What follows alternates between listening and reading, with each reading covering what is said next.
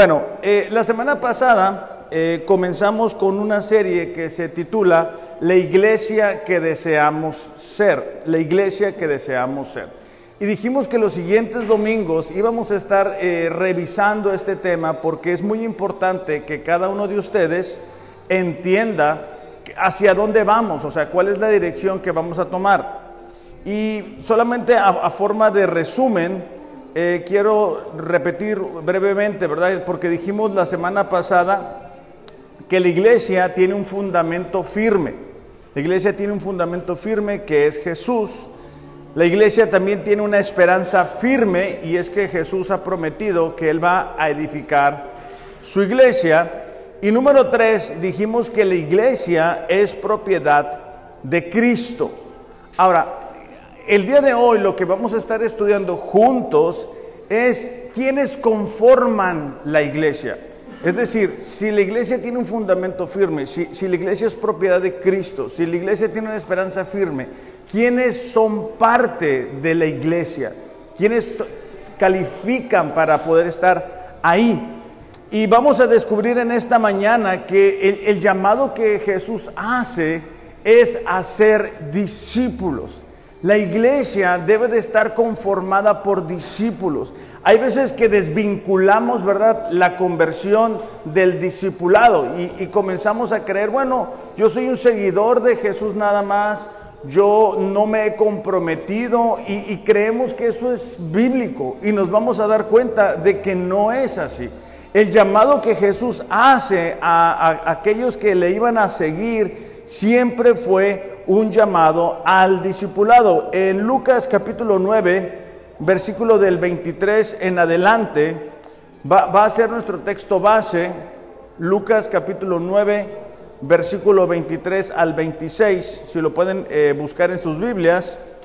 Dice así, dirigiéndose a todos, declaró, solamente a manera de contexto, Jesús está dirigiendo a todas las personas que lo estaban siguiendo, a todas las personas que le estaban escuchando, ¿ok?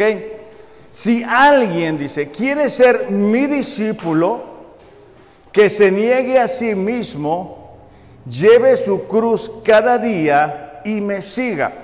O sea, pasa de hablarle a una multitud de personas a hacer un llamado individual. El llamado individual, la invitación que Jesús está haciendo es a que ellos puedan ser discípulos. Versículo 24. Si tratas de aferrarte a la vida, la perderás. Pero si entregas tu vida por mi causa, la salvarás. Eh, aquí la expresión de tratar de aferrarse a la vida es cuando nosotros queremos seguir viviendo a nuestra manera, satisfaciendo nuestros deseos, alcanzando el éxito que el mundo nos incita a perseguir, ¿verdad? Ir con la moda, ir con la cultura. Hay, muchas personas que no tienen una mente bíblica, pero creen que tienen una relación con Dios. O sea, ellos creen que pueden vivir en el pecado y aún así tener una relación con Dios. Entonces, aquí Jesús está siendo claro en cuanto al llamado al discipulado y en cuanto a ese deseo que muchas veces las personas tienen a seguir viviendo como si no se hubieran convertido, a seguir viviendo como si no hubieran conocido a Dios. Versículo 25 dice, ¿qué beneficio obtienes si ganas el mundo entero, pero te destruyes, perdón, si te pierdes o destruyes a ti mismo? O sea, esta es una pregunta que nos va a llevar a nosotros a reflexionar qué estás persiguiendo. Porque, mira, e, estudiamos muchos años, eh, primaria, secundaria, preparatoria, universidad, después algunos de nosotros nos, nos casamos y estamos persiguiendo el éxito y estamos persiguiendo ciertas metas y es bueno prepararlo, es bueno buscar ser laboralmente exitoso. Pero eso no debe de ser nuestra prioridad, es lo que Jesús está diciendo. Dice, ¿qué beneficio vas a obtener a fin de cuenta cuando estés delante de mi trono y tú vengas y digas, ah, mira todo lo que conseguí con mi trabajo, ah, mira todos los problemas que resolví? Dice, de eso de nada te va a servir, porque quizá alcanzaste metas humanas, pero te perdiste. Y ahí va a ser un problema, ¿verdad? Porque fíjate lo que dice el versículo 26. Si alguien se avergüenza de mí y de mi mensaje, el Hijo del Hombre se avergonzará de esa persona cuando regrese en su gloria y en la gloria del Padre y de los ángeles.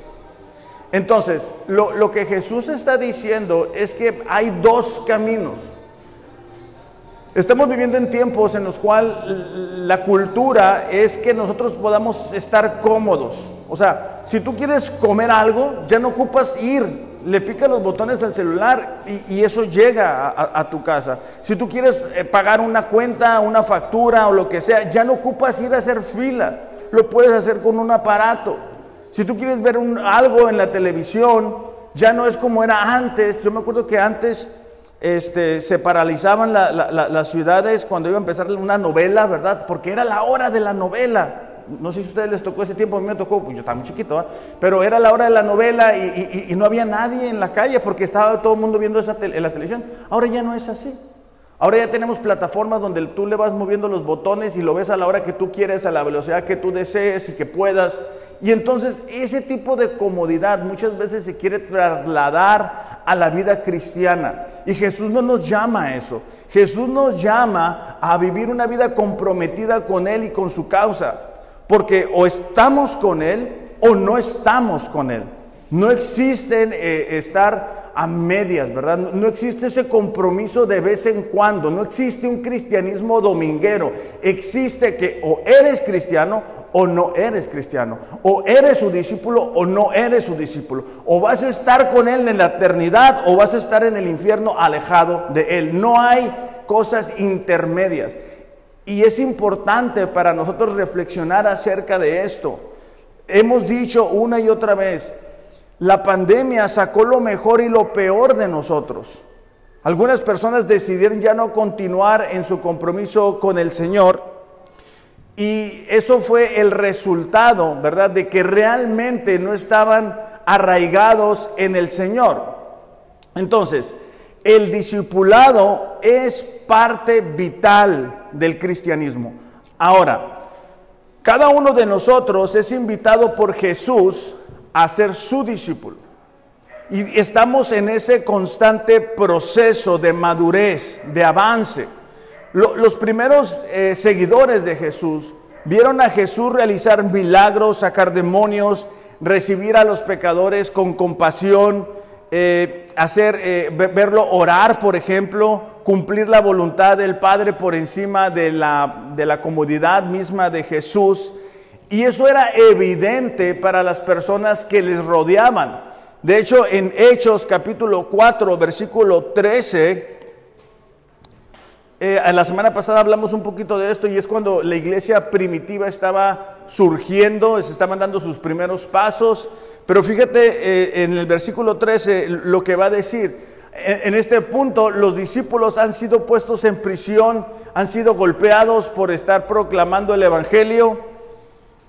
En el versículo 13 dice, los miembros del concilio quedaron asombrados cuando vieron el valor de Pedro y de Juan. ¿Cuál valor? El valor de que aún a pesar de haber sido golpeados, de haber sido puestos en prisión, ellos seguían proclamando el nombre de Jesús. Es algo que actualmente muchos cristianos no hacen. No quieren estar comprometidos con la iglesia. No quieren avanzar, no quieren hablarle a las demás personas, ¿verdad? De Jesús, de lo que ha hecho por ellos. Algunos de nosotros tenemos la bendición de estar en contacto constante con personas que no conocen a Dios. Y la pregunta es, ¿qué estamos haciendo? Porque estos discípulos impactaron su sociedad porque tuvieron el valor de decir, ¿sabes qué? Jesús es la respuesta. Jesús es la esperanza que el mundo tiene. La gente, el concilio, al ver el valor que ellos tenían, se sorprendían. Entonces déjame te pregunto, ¿cuándo fue la última vez que alguien así reaccionó ante tu valor? O sea, ante, por ejemplo, una, cuestión laboral, que tú hayas dicho, sabes que yo no puedo participar de eso, porque eso es incorrecto, porque eso no agrada a Dios. Y que haya dicho, ah, caray, él, él no es como todos los demás es. Eso es el verdadero discipulado. Dice, veían que eran hombres, fíjate en la siguiente parte, comunes, sin ninguna preparación especial. Esto es importante porque hay veces que nosotros decimos, no, pues es que yo no soy como el pastor, ¿verdad? Yo, yo no tengo el tiempo de estudiar la Biblia, yo, yo, yo así nada más. Y, aquí, no, aquí no se trata de eso, eran personas comunes y corrientes. No tenía ninguna preparación especial. Dice, no tenía ninguna preparación especial en las escrituras. Los identificaron como hombres que habían estado con Jesús. O sea, un verdadero discípulo puede ser identificado como alguien que ha estado con Jesús por su manera de vivir tan distinta. O sea, el mundo está yendo en una dirección y eso lo hemos platicado antes.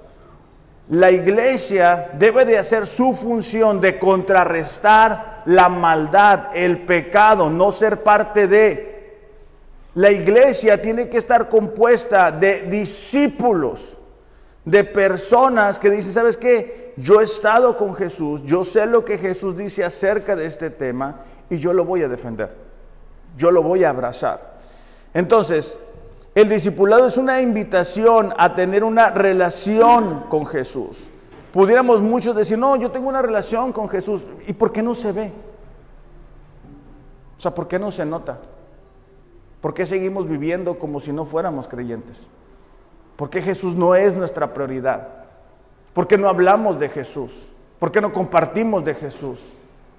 ¿Por qué no adoramos a Jesús? ¿Por qué no levantamos nuestras manos? ¿Por qué no nos quebranta el, pecado tan grande que tenemos y la misericordia de Él? ¿Por qué no nos sorprende Jesús? ¿Sabes por qué? Porque tuviste un encuentro con Jesús hace un año, dos años, tres años, cinco años y allá se quedó. Tener una relación es algo diario, es algo constante. Yo no puedo saber lo que eh, Carlos está pensando hoy, si la última vez que platiqué con él hace cinco años, yo no sé qué ha pasado con él, pero si yo estoy platicando con una persona, yo sé lo que él me está queriendo decir. E, estos discípulos eran, estaban seguros de que tenían que ir a la cárcel por proclamar el Evangelio. El cristianismo moderno está confundido en medio de esta sociedad porque no tienen una relación con Jesús. Las iglesias están llenas de servidores que no tienen un compromiso con Jesús. Hay iglesias, ¿verdad?, que, pusieron ahí en, Facebook, ah, mira, si quieres participar en la alabanza, no ocupa ser cristiano, con que cantes bien. O sea, qué locura. Entonces, nosotros como iglesia necesitamos entender que cada uno de nosotros debe de ser un discípulo. Ahora, con el versículo 23 vamos a ver tres características de un discípulo. Y, quiero, invitarte a hacer esto. No, te quedes únicamente con decir, ay, sí cierto. No, empiézalo a practicar.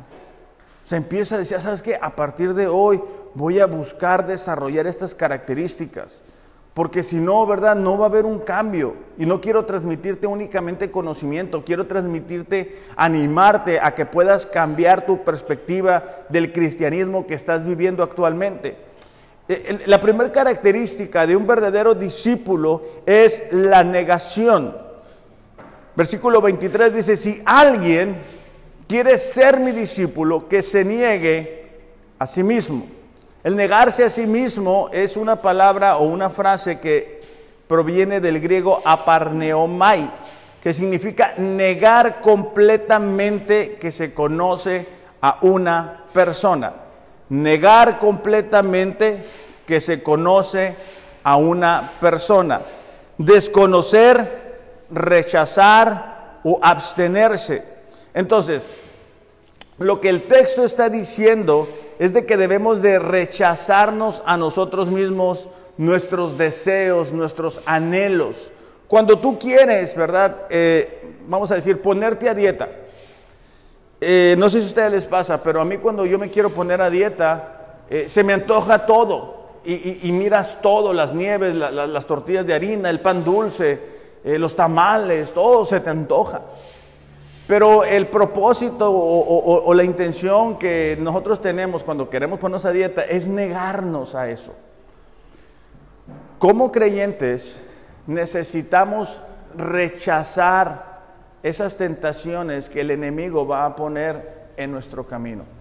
La naturaleza pecaminosa sigue estando dentro de nosotros y el pecado puede lucir muy tentador, puede lucir este, que vamos a disfrutar de la vida y que nadie va a ser dañado, pero el, pecado siempre va a ser un obstáculo. De hecho, Jesús dijo, ¿verdad? El, el, que no sea mi discípulo, lo único que va a conseguir es destruirse a sí mismo, lo leímos hace ratito.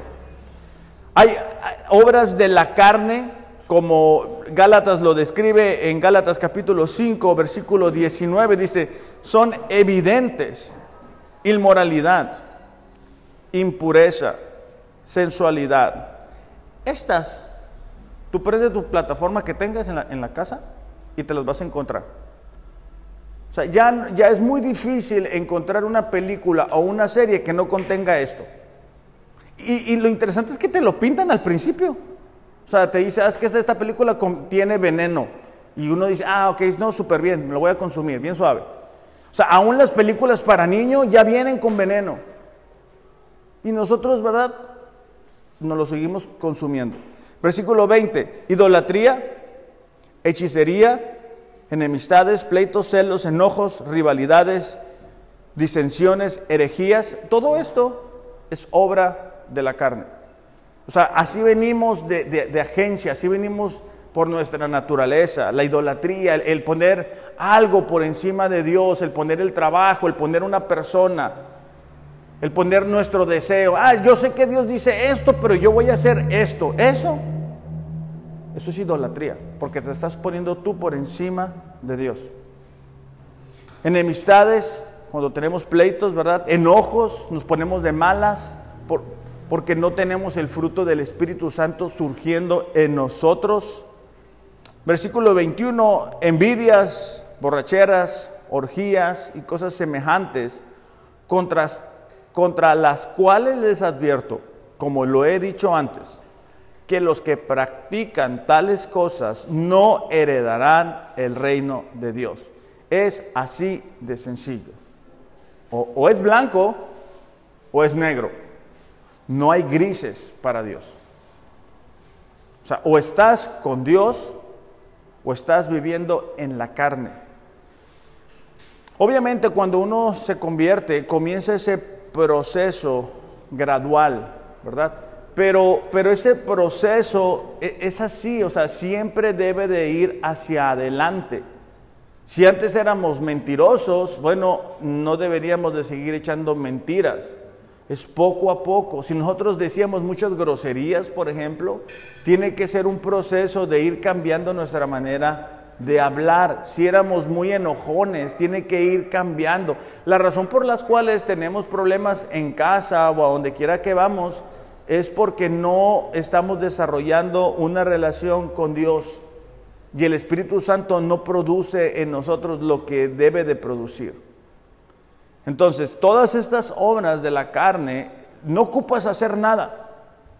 Así quédate, sin leer la Biblia, sin orar, y, empiezan a surgir. Ok, espérate el siguiente problema.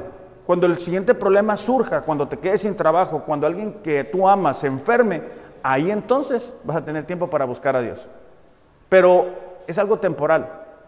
Y Jesús no está buscando algo temporal. O sea, Jesús no está diciendo, ah, bueno, búscame cuando tengas problemas, como si fuera una, ¿cómo se llama? El, donde hablas cuando hay una emergencia, el 911. Jesús no estaba diciendo eso. Jesús estaba diciendo, sabes que tú tienes que negarte a ti mismo. Si tú en verdad quieres ser mi discípulo, no puedes estar viviendo para el mundo y para mí. La iglesia sufre mucho por cristianos que viven así, por pastores que viven así. Y al pasar el tiempo te das cuenta que el pastor falló y cometió un error, el liderazgo también, y eso trae grandes consecuencias. Cuando recibimos a alguien nuevo, nosotros queremos ver cómo el proceso de Dios comienza en sus vidas, pero ellos también necesitan ver cómo estamos avanzando. O sea, la intención de Dios para los discípulos y para nosotros es impactar el mundo con nuestra conducta. Que, tú le digas a alguien, ah, mira, ¿sabes que yo el domingo voy a la iglesia? no le ayuda para nada. Le estás dando información. Pero si tú le hablas de Dios, si tú le aconsejas conforme a la palabra, eso puede cambiar totalmente la manera de vivir de esa persona. Era lo que los discípulos estaban haciendo. Romanos capítulo 8, eh, versículos 7 y 8 dice, la mente puesta en la carne es enemiga de Dios. Cuando tú, tus prioridades, tus pensamientos, es la carne, e, es lo que desea tu naturaleza pecaminosa y mi naturaleza pecaminosa. Eso es, enemigo de Dios. Cuando nosotros dejamos que la flojera nos controle, por ejemplo, ah, no, no voy a leer, no, no voy a leer, estoy cansado, o estoy cansado. E, estás enfocando tu mente en la carne. Tu carne te dice eso, ay, acuéstate. ¿Ya viste? Empezó la nueva temporada de la serie esta. Aviéntatela. Has, has trabajado mucho, te lo mereces. Esa es, la mente carnal. Cuando tú te encuentras con alguien del sexo opuesto y, te le quedas viendo, esa es la carne. Cuando tú abres el celular y te pones a ver imágenes que sabes que no debes de ver, esa es la carne. Cuando tú guardas rencor en tu corazón, esa es la carne. Porque no se sujeta, dice, a la ley de Dios pues ni siquiera puede hacerlo. Y los que están en la carne no pueden agradar a Dios. Cuando nosotros vivimos actuando en pecado, no podemos agradar a Dios. No importa que pensemos que Dios nos ama y que Dios nos comprende y que Dios es buena onda y que Dios es así. no importa. Aquí es clara la escritura. Si nosotros vivimos en pecado no podemos agradar a Dios. No importa lo que la cultura diga, no importa lo que las nuevas ideas estén diciendo. Pecado es pecado y Dios lo condena. Por eso es que Jesús estaba diciendo, hey, cuando ustedes quieren ser mis discípulos, ustedes tienen que vivir de una manera diferente. Tienen que negarse a esos deseos carnales, a esas cosas que se les van a antojar. De hecho, Pablo en su carta a los Gálatas habla de ese cambio que debe de, surgir en un verdadero discípulo. Gálatas capítulo 5, versículo 24. Los de casa, este, búsquenlo. Sus espadas, bendito sea Dios.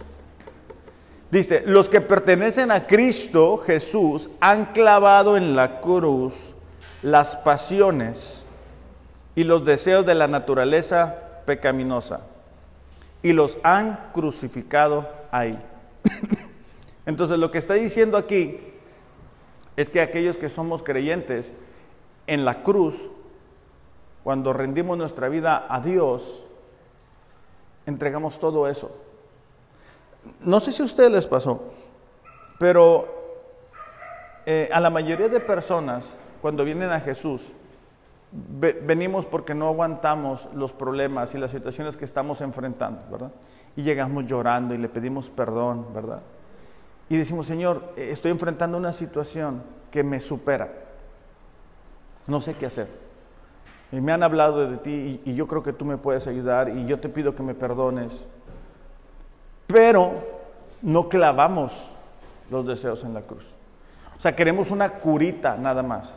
Queremos que, queremos que, nos ayuden, o sea, queremos un Dios milagrero, o sea, ayúdame con esto, pero no te metas con lo otro. O sea, mi vida la manejo yo, mis prioridades las manejo yo. Yo puedo hacer lo que yo quiera, Dios, solamente ayúdame. Y, no funciona así. O sea, la relación que, Dios nos propone no es una relación que está bajado, basado en nuestras condiciones. O sea, no es, este, sí, está no es como que yo quiero tener una amistad con, gracias Carlos, este, con, con alguno de nosotros y podemos seguir viviendo como nosotros queremos. Debemos haber puesto en la cruz todo eso.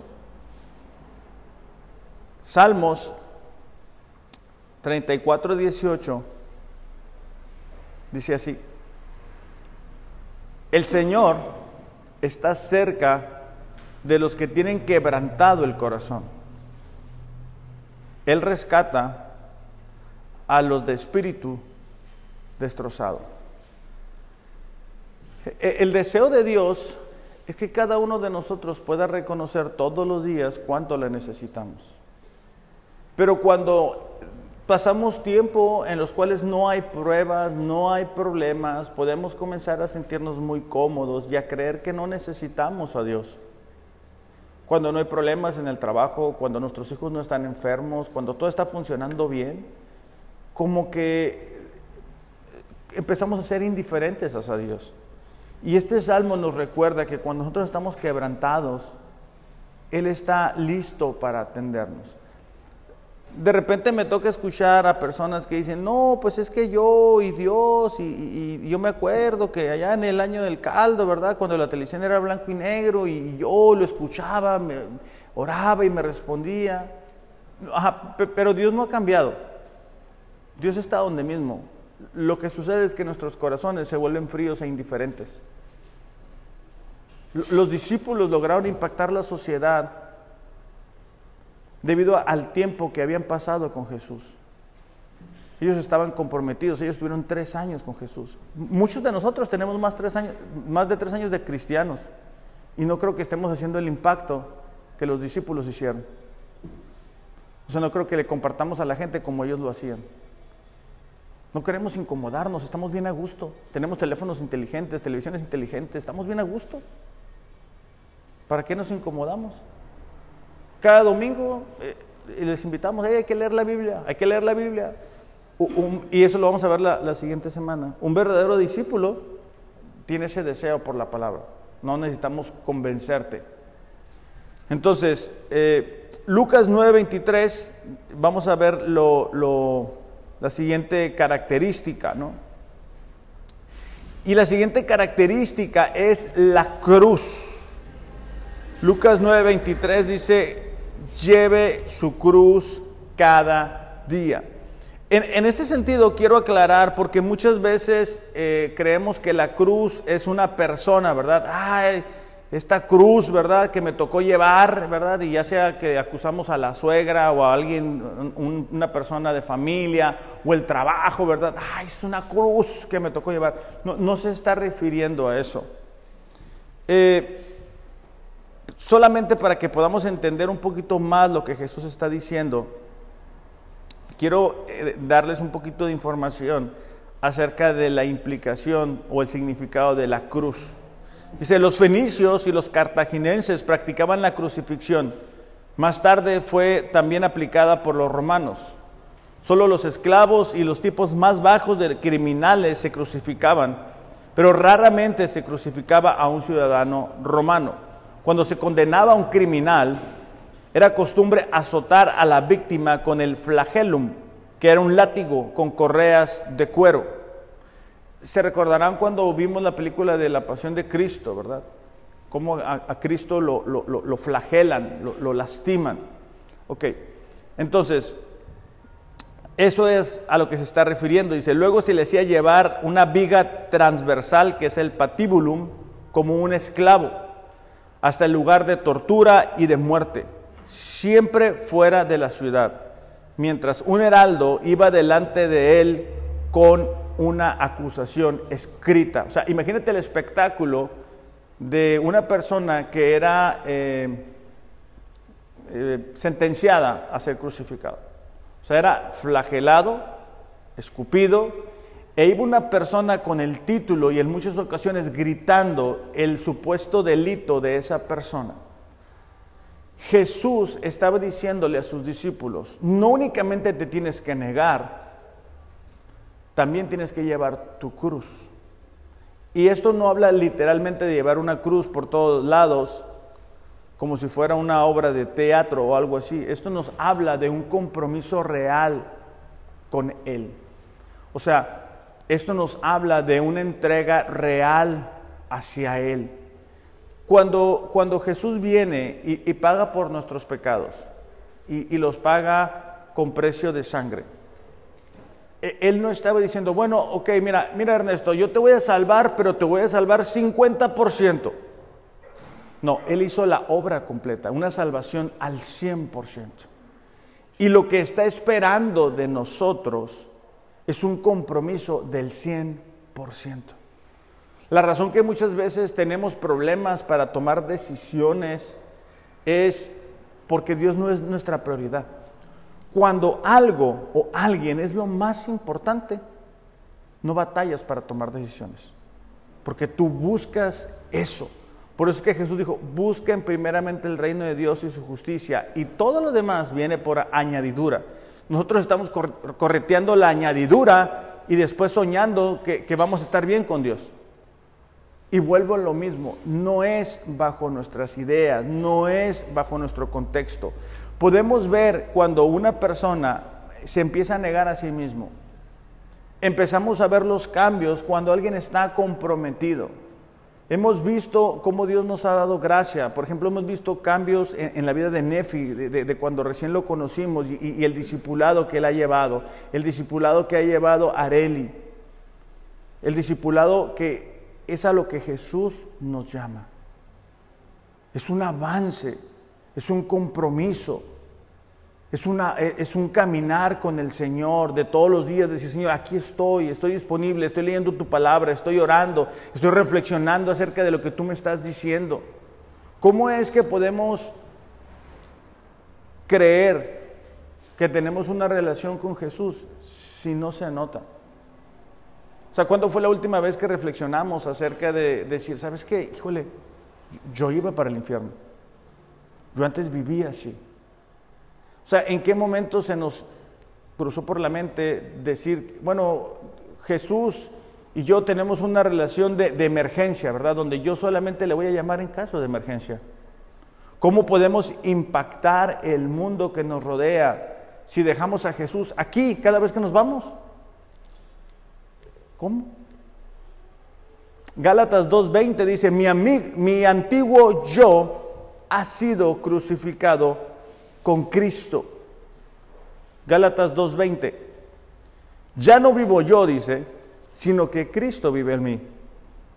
Así que vivo en este cuerpo terrenal confiando en el Hijo de Dios, quien me amó y se entregó a sí mismo por mí. Eh, Pablo estaba resumiendo esto mismo. Decía, ¿sabes qué? Yo, yo ya mi tiempo aquí en la tierra no, lo estoy viviendo para, para, mí, yo estoy comprometido con la causa de Jesús. Es, es de bendición cuando tú encuentras a alguien así. Es de bendición, por ejemplo, cuando Areli se sube y comparte lo que ha estado hablando. Y es una bendición cuando podamos entender eso como iglesia, que queremos ser una iglesia llena de discípulos que queremos ser una iglesia que constantemente está creciendo y madurando, avanzando y diciendo, ¿sabes qué? Yo me acuerdo, hace tanto tiempo yo batallaba con esto, pero ya no estoy batallando con esto, estoy avanzando.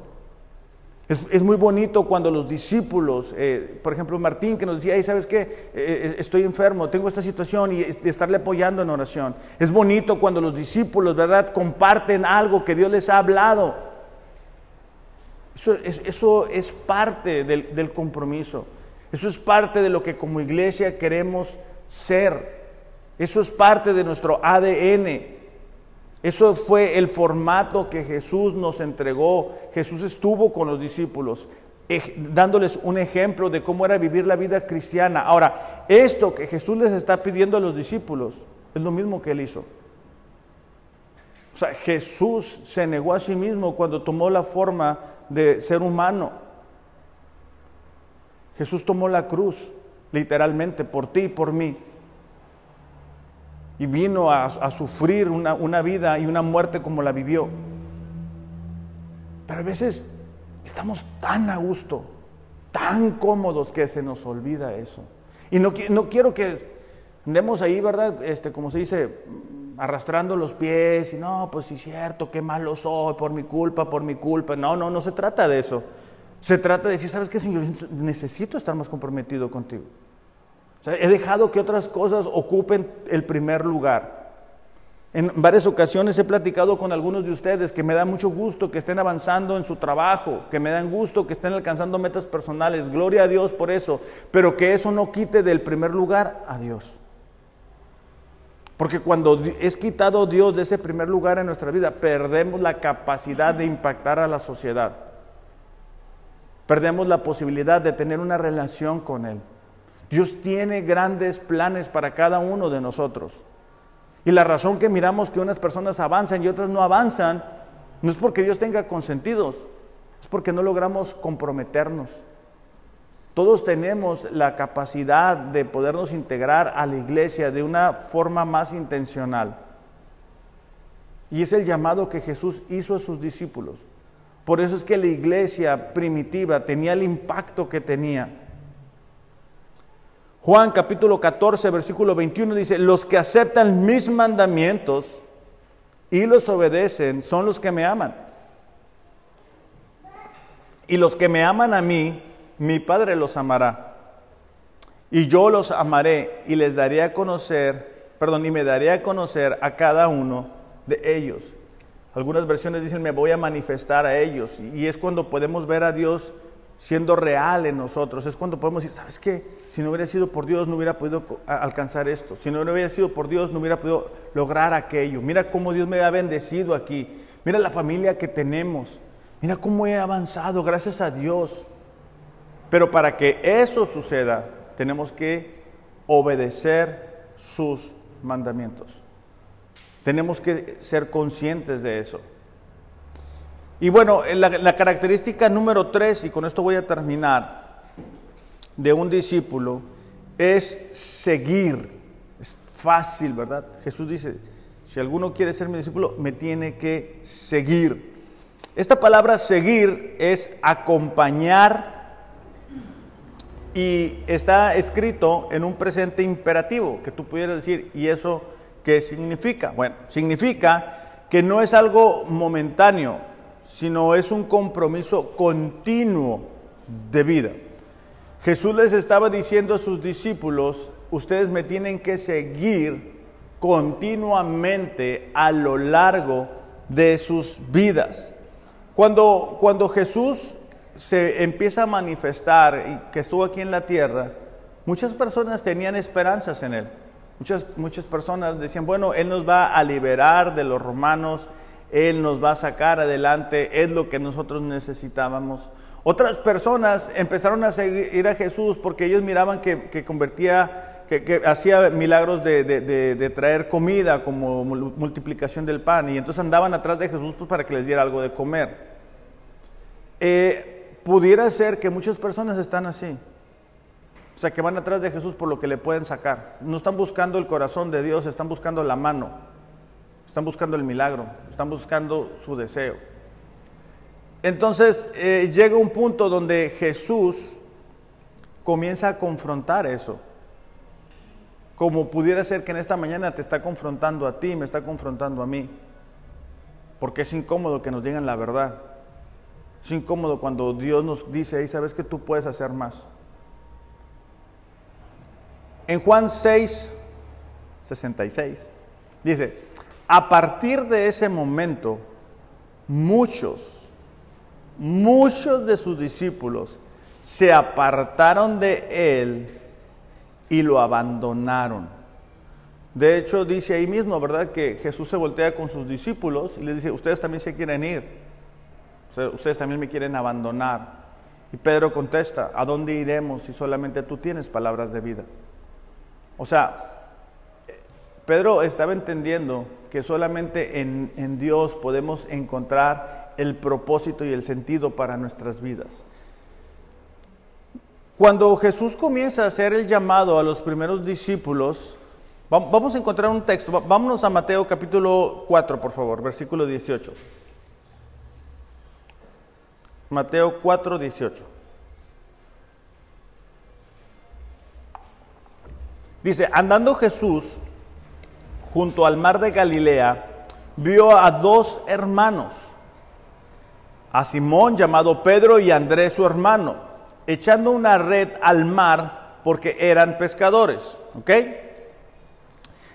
Él les dijo, vengan en pos de mí y yo les haré pescadores de hombres.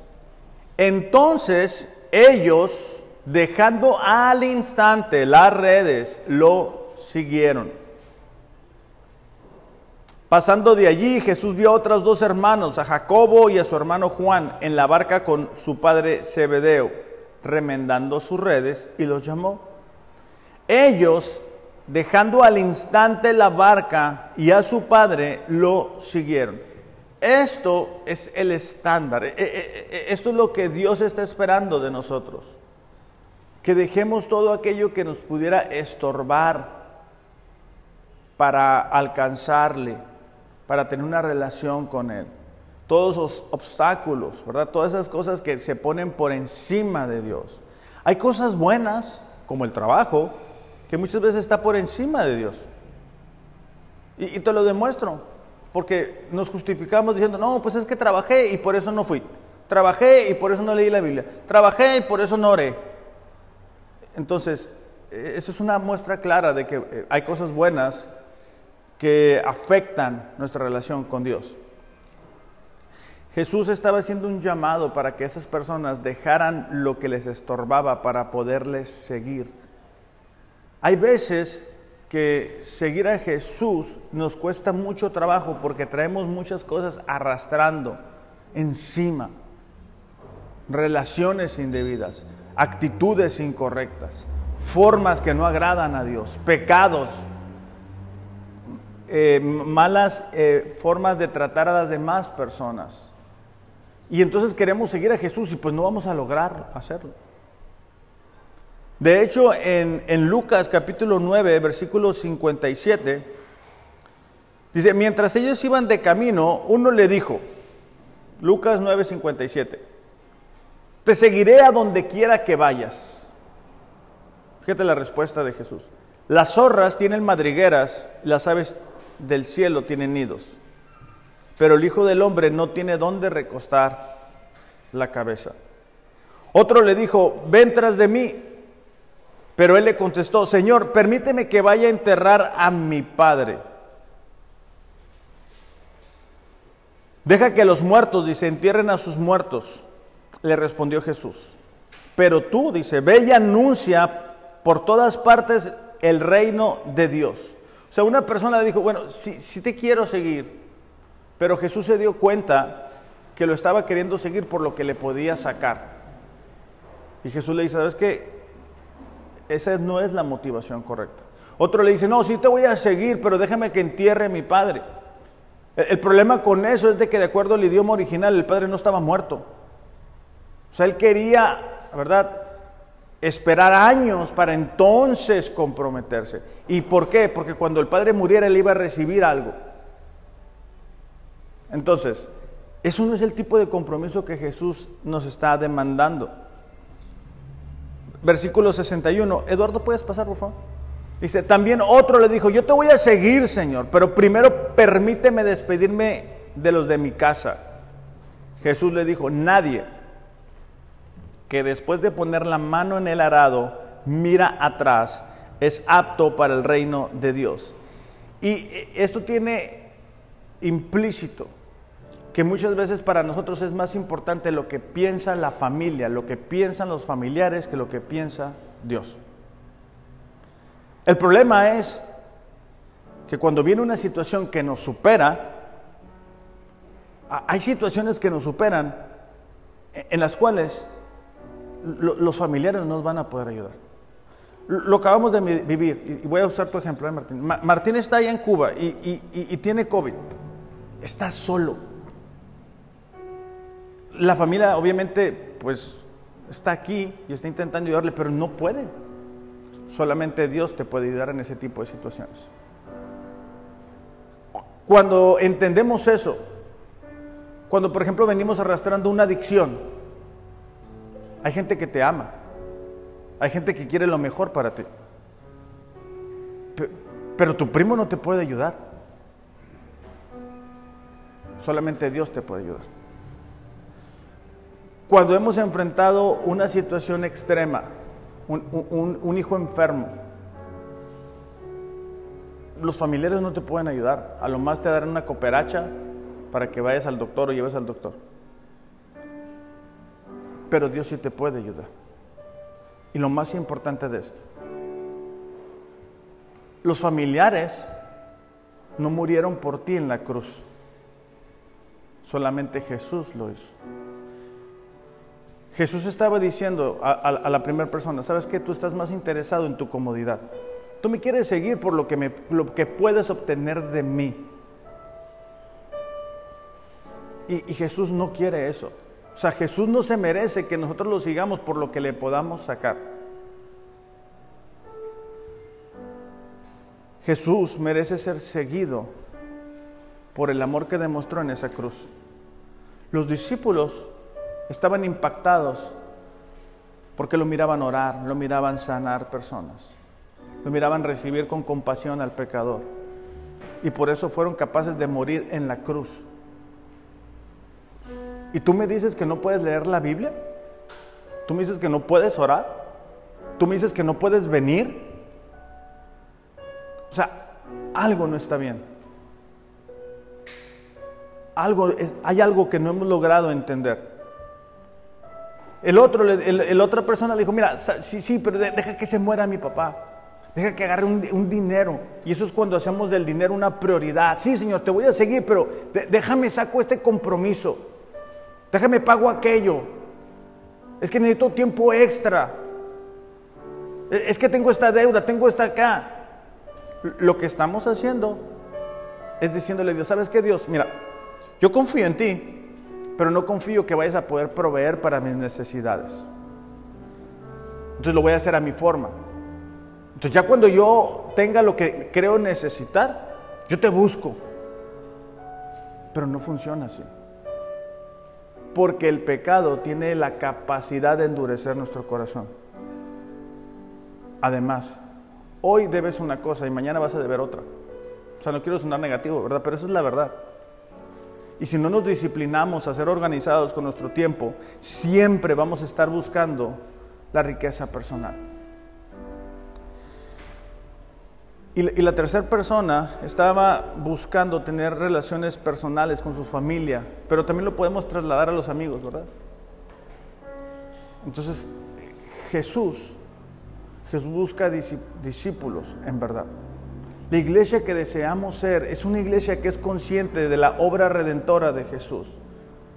Es una iglesia que entiende que si no hubiera sido por Jesús no estuviéramos aquí. Que a pesar de lo que podamos enfrentar aquí no es nada comparado con lo que tuviéramos que enfrentar, sino si Jesús no nos hubiera alcanzado. Entonces, yo, yo les quiero invitar, iglesia, a que podamos reflexionar acerca de estas tres características y, que no se queden golpes de pecho, sino que podamos decir, ¿sabes qué, Señor? Sí, es cierto. He, dejado de negarme a los deleites, he, dejado de, negarme a hacer eso que yo sé que a ti no te agrada. ¿Sabes qué, Señor? He, dejado de, tomar mi cruz, de estar comprometido contigo, de estar comprometido contigo cuando nadie me ve, de estar comprometido para que todos me vean y pueda yo reflejar tu gloria. Y he dejado de seguirte. Vamos a orar. Señor, te damos gracias porque el día de hoy habíamos recordado un principio que es muy importante. Y es que la iglesia que deseamos ser es una iglesia que esté conformada de discípulos. Padre, en el nombre de Jesús te pedimos que esta tarde tú toques nuestros corazones. Padre, pedimos que tu Espíritu Santo pueda traer convicción a aquellas personas que podemos reconocer en esta tarde que quizá, quizá nos hemos alejado de ti, quizá nos hemos deslizado de nuestro compromiso contigo. Padre, ayúdanos a volver a ese primer amor, Señor. No a partir de mañana, a partir de este momento. Ayúdanos a recordar en qué punto de nuestra vida te encontramos. La mayoría de nosotros te encontramos en el punto más bajo de nuestra vida, cuando algo nos superaba. Y prometimos seguirte con todo nuestro corazón. Señor, te pedimos perdón porque muchas veces te hemos prometido cosas y cuando pasa la tormenta, cuando pasa la prueba, ya no nos acordamos. Ayúdanos, Señor, forja en nosotros un corazón de discípulo. Te lo pedimos, Padre, en el nombre de Jesús. Amén. Iglesia, que tengan un excelente, excelente fin de semana. Los amo, pero Dios les ama más. Gracias.